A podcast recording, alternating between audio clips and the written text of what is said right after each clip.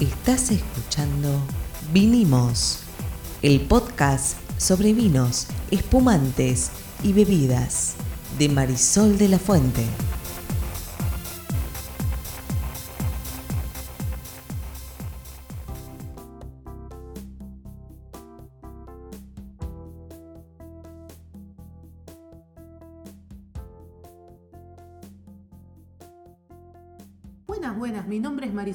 Fuente y soy Sol Sommelier. Y yo soy Ariel Torres, soy el que hace las preguntas del que no sabe en este podcast. ¿Qué vamos a hablar hoy, geografía? Vamos a hablar de vinos del Brasil. Vinos de Brasil, mira vos. Ah, ¿No de es muy húmedo, también. hace mucho calor en Brasil? Es muy húmedo, hace mucho calor, eh, las plantitas tienen tierra que es eh, muy buena, pero Demasiado buena, sí. se hace vino en el Brasil. Veníamos hablando de Italia, de España, ya vamos a volver al viejo mundo, pero dije, ¿por qué no hablar de los vecinos brasileros? Ya que los tenemos tan cerquita y que además de que ellos vienen a comprar un montón de vino para acá, nosotros algunas veces, ahora por ahí no tanto, vamos para Brasil y ¿por qué no ir a visitar una bodega en Brasil? Bueno, deben tener características muy especiales porque el clima, el suelo, etcétera, etcétera, son casi lo opuesto de lo que busca la, la uva. Sí, Pero así es. la uva para vinificar, Exactamente. como fruta, yo, yo, yo recuerdo haber tomado jugo de... De la fruta que se te ocurra. de- Esperá, pero digo, Ah, yo recuerdo uva. haber tomado Sí. jugo de, fru- de uva en Brasil claro. y era delicioso. Pero bueno, eh, tampoco sé si lo hacían realmente con uva. Yo soy bastante escéptico, como saben, dudo de todo, es mi trabajo, No, para eso no, me pagan. Se hace con dudas, se hace, se hace Eh, con uva. Se hace con dudas, sí, Sí, muy bien. uva, con uva, se Muy bien. con uva. El, el periodismo también se hace con dudas. sí. Sí. Vamos con algunos datos para arrancar, después Dale. entramos en la historia y todo, porque seguramente no sos el único que no cree que podamos hacer un podcast sobre Brasil y el vino. Hectáreas plantadas en todo Brasil, 80.000. Para ¿En ponernos Argentina? en contexto, en Argentina... eh, 300 y pico mil. no, no, no, no, no, no, no. no. Eh, alrededor de 200, casi estamos llegando a las 230.000. Ok. ¿Mm? Brasil, 80.000 hectáreas. ¿Cuántas bodegas en Brasil? Más de 1.100. Y acá hay menos. Y hay menos, entre 800 y 900, O va sea, variando un más. poco el número. Hay tres veces más plantado, 3 por 8, 24. Sí, pero está más concentrado. Mm. Allá son más bodegas pequeñitas. Es el eh, sexto mayor productor de vinos de la historia. ¿De la historia eh, o del mundo? Perdón, del hemisferio sur. Ah. ¿sí? Eh, es el mayor productor de vino espumante de América Latina y ahí ya te voy tirando un datito de por qué, ¿no? Y vamos a volver sobre eso. Ok. Eh, es el, sobre vinos tintos, es el productor número 18 del mundo. Da trabajo a más de 200.000 personas, es decir, a más de 15.000 familias que están envueltas también en el proceso productivo. Y tiene 8 regiones, ¿m? a diferencia de nosotros, eh, que por ahí tenemos mucho más extendido, ellos tienen 8 regiones que son el Vale dos Viñedos, Altos Montes, Pinto Bandeira, Monte Belo do Sul, Vale de Uaguelie, Farroupilha, eh, los viños de altitude y campi campaña, ¿sí? Porque aquí a gente pode falar en portugués también. Ok, pero en sigamos en español para los que no saben portugués. Bueno, y sus principales variedades, vamos a hablar un poquito de eso. En tintas, Cabernet Sauvignon, Merlot y Pinot Noir. Pinot Noir con el calor que Y tiene. en blancas, Chardonnay, Moscato Branco y Glera. ¿eh? Y conectando con los espumosos. Vamos con algunos datitos más que me parecen interesantes. Tienen más de 3.000 premios internacionales los viños de Brasil. Y tiene además muchísimas medallas y premiaciones internacionales asociadas a estos productos o espumantes brasileños de los que hablábamos antes. Exportan a más de 76 países, tienen más de 5 millones de litros exportados al mundo anualmente. En 2020 Brasil es un país que creció en su consumo de vino per cápita, ¿sí? Y es un negocio que genera desde luego muchísimo dinero. Está estimado que el tamaño del mercado de vino en Brasil en 2020, ¿sí? este es el dato estadístico que puede conseguir, equivale a 19.8 billones de reales. 18 mil millones no, Exactamente. no billones. Exactamente.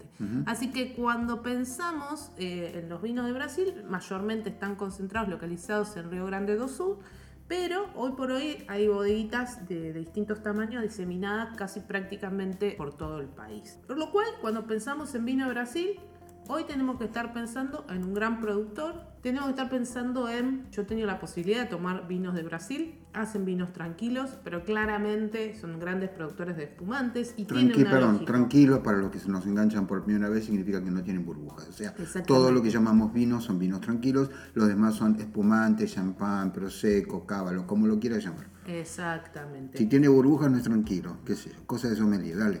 Cosa de sommelier, dice el chabón. bueno, a ver, pensemos en por qué espumantes también, ¿no? Eh, cuando nosotros pensamos en, en este clima, pensamos en que las plantas producen mucho, que van a tener uvas más grandes, porque hay más precipitaciones, porque además eh, tiene la, la planta se desarrolla mucho más. Sí, el suelo es más, Entonces, más nutritivo. sí. ¿Qué necesitamos para hacer un vino base de espumante? Vinos que tengan mucha acidez y poca azúcar. Y además volumen. ¿Qué es lo que dan en Brasil? que es lo que va a dar una planta en condiciones en las cuales puede crecer mucho. De hecho, una de las grandes casas eh, productoras de espumantes que tiene muchísimas hectáreas en Brasil es Chandon. Mira, ¿Por qué? Porque te da buena calidad de fruta, te da volumen y obviamente para un vino base los requerimientos son muy distintos que para hacer un vino tranquilo y poder hacer un vino reserva, gran Mm. reserva, etc. Entonces, por eso, en los números que yo daba, destacaba el tema de los espumantes. Ahora, ¿cómo llega la vida a Brasil? bueno, como llego a cualquier lado, caminando. ¿Cómo caminando? en todo caso, en barco. Bueno, en barco, en avión, no sé. vino, vino con la conquista. la- Vino con la conquista. Se dice que en Brasil las primeras vides llegaron en 1532, traídas por Martín Alfonso de Sousa desde Portugal. Pensemos que obviamente todo lo que fue la colonización en Brasil no fue española, fue portuguesa. ¿sí? Así que vino desde Portugal. Y fue más o menos en 1626 que los jesuitas empiezan a cultivar en Río Grande do Sul con el propósito de hacer vino para misa. Que eso es igual en todos lados. El vino empezó siendo eh, un producto que se utilizaba en el oficio religioso y que solo los sacerdotes, los monjes, tenían autorización para producir. En 1732 empieza el periodo migratorio portugués y ahí llegan los primeros esquejes de vitivinífera, ¿sí? desde Madeira, que es muy conocido en el viejo mundo como una productora, y las Islas Azores. ¿sí? Pero llegan las vides y no hay tanto expertise para trabajarlas, así que empiezan a necesitar traer también personas de por allá que sepan trabajarla bien. Y es en 1789 cuando la corte portuguesa, escúchate esto, ¿eh? prohíbe el cultivo de la uva como forma de proteger la propia producción. Solo se puede hacer producción casera de vino. En No, todo- hicieron números y dijeron, ese pedazo de, de país llega a ser vino y nosotros vamos a venderle vino nada más que a los chinos. Eh, que hayan traído gente que supiera, esto pasó en todos lados, Sí, no claro. solamente en Brasil. Quiere decir, eh, no es que en Brasil había escasez de personas capaces de hacer vino. Esto es no. una industria que requiere un montón De un de, montón de de conocimiento exacto. Y obviamente eh, esto pasó en Brasil, pero pasó en cualquier otro lugar. Casi 100 años después, en 1840, llega la vitis americana, la lambrusca y la burkina a, a Brasil también, resistente a enferme- enfermedades, pero bueno, ya sabemos que son de menor calidad. Esto también tiene que ver con que ese clima es más favorable para que haya distintos tipos de hongos y enfermedades, sí, ¿no? más húmedo. Eh, insectos, virus, bacterias que te terminan matando la vid, porque tenemos, obviamente es un país gigante, hay muchísimos climas distintos dentro de ese único país, ¿no?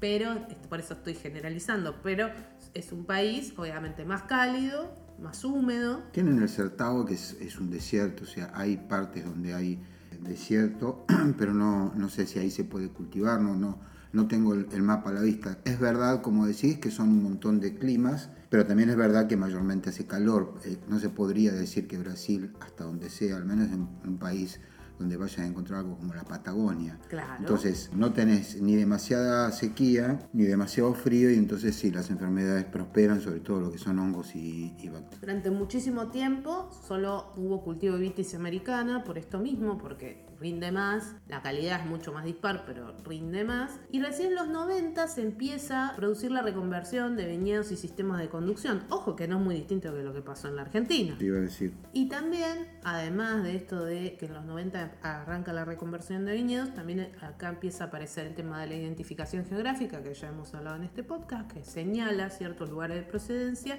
y los dos lugares más representativos fueron o comenzaron siendo Vale dos Viñedos en 2012 y Pinto Bandeira desde 2010. Así que mira cuán reciente es todo el tema de empezar a producir vinos de calidad en Brasil. Les tomó 400 años nada más. Bueno, no, también hacían antes. Lo que ocurre es No, que fue bueno, un chiste. Igual les tomó 400 años a todo, A al continente. No importa. Lo- a lo que voy es. eh, Sí, quiere decir que es una, una evolución semejante a la que hubo en la Argentina. Tal vez la Argentina arrancó un poquito antes, pero los vinos de calidad en Argentina y en Brasil están más o menos alineados. Eso decís. Un dato para tener en cuenta, recién al principio del podcast hablábamos de algunos datos de producción, de superficie plantada y demás. Obviamente, por todo esto que estamos diciendo, está claro que estamos hablando en líneas generales de un clima subtropical, que incluso en estos lugares puede llegar a haber hasta dos ciclos de cosecha. A veces, yo no sé si todos han eh, escuchado, pero si no lo han escuchado se los cuento, hay producción vitivinícola en México, hay producción vitivinícola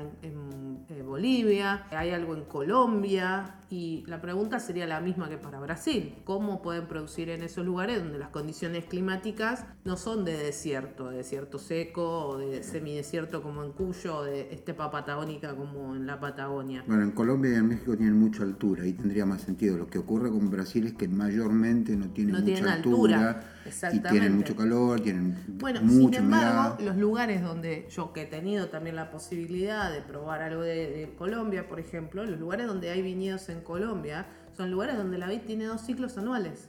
Mm. ¿Por qué? Por la temperatura. Sí, porque nunca básicamente. Nunca baja. tanto como para que duerma, para que entre a la etapa de, de la que queda en reposo. De vegetativa, sí. Exactamente. Entonces, bueno, en algunos de estos lugares de Brasil además va a haber dos ciclos que para el volumen productivo está buenísimo. Para la calidad, bueno, ahí por ahí no está tan bueno. Ellos tienen dividido en vino de mesa, que es el que hacen con vitis americana o con híbridos, y los vinos finos, que esos sí son los que se hacen con vitis vinífera y que además son los que generalmente suelen tener las IGs o las identificaciones geográficas. Y como decíamos antes, hay como re- regiones productoras como muy específicas, digamos que entre las más destacadas está la Serra Gaúcha y Campos de Cima de Serra, eh, que es como la más grande, está el- casi un poco más del 80% de la producción. Y si pienso en alguna otra como zona y demás, está Valle dos Viñedos, sí, es una área eh, productiva también. Es una también de las primeras que tuvo indicación de procedencia y es la única que tiene una ADO, ¿sí? una denominación de origen, eh, que también es un lugar de donde vamos a ver eh, vinos tintos, blancos y obviamente los bases para, para espumantes y espumantes. Y eh, hablábamos recién del crecimiento de los espumantes. Esto tiene que ver, como decíamos antes, con las características que tiene el clima, las características de las uvas que se necesita para hacer el vino base. Para que te des una idea, en 2012 solamente en Río de Janeiro ya había unas 8 champañeras y bares especializados en vender esta bebida. Y ahí eso me parece interesante por lo siguiente, cuando uno piensa en Brasil, ¿en qué be- bebida piensa? No tengo ni idea, yo sé muy poco de Brasil. Bueno, cerveza. Ah, mira, no ¿sí? sabía. La, yo la había pensado bebida- callaya, Claro, la caipiriña. la caipirinha. pero en la vida diaria piensa en la cerveza. Bueno, ¿por qué? Porque gastronómicamente hablando aparecen cosas como la feijoada, como maíz, cerdo, poroto, frutas frescas, platos especiados y mucho calor, ¿no? La identificación o la imagen que tenemos de Brasil en nuestra cabeza es de mucho calor, entonces es lógico que se buscan bebidas más refrescantes. Por lo cual, ahí el espumante para el consumo interno por lo menos también tiene un lugar interesante. Por esto que estamos diciendo, porque no va a reemplazar nunca la cerveza, porque son dos bebidas completamente diferentes, pero sí tiene un lugar de, de- puede tener un lugar destacado en la gastronomía. Ahora, para los que están diciendo, bueno, pero entonces los brasileños no toman vino, los brasileños toman un montón de vino, pero tienen, a diferencia de lo que nos ocurre a nosotros, la posibilidad de tomar vinos de todo el mundo. Vos vas a un restaurante en Brasil, yo que he viajado mucho a San Pablo, y tienen vinos de todas partes del mundo. Entonces toman vinos argentinos, italianos, franceses, eh, portugueses, americanos. Entonces no es que no tomen vinos, suelen tomar vinos del mundo, tal vez no toman vinos, tantos Locales. vinos locales, Claro.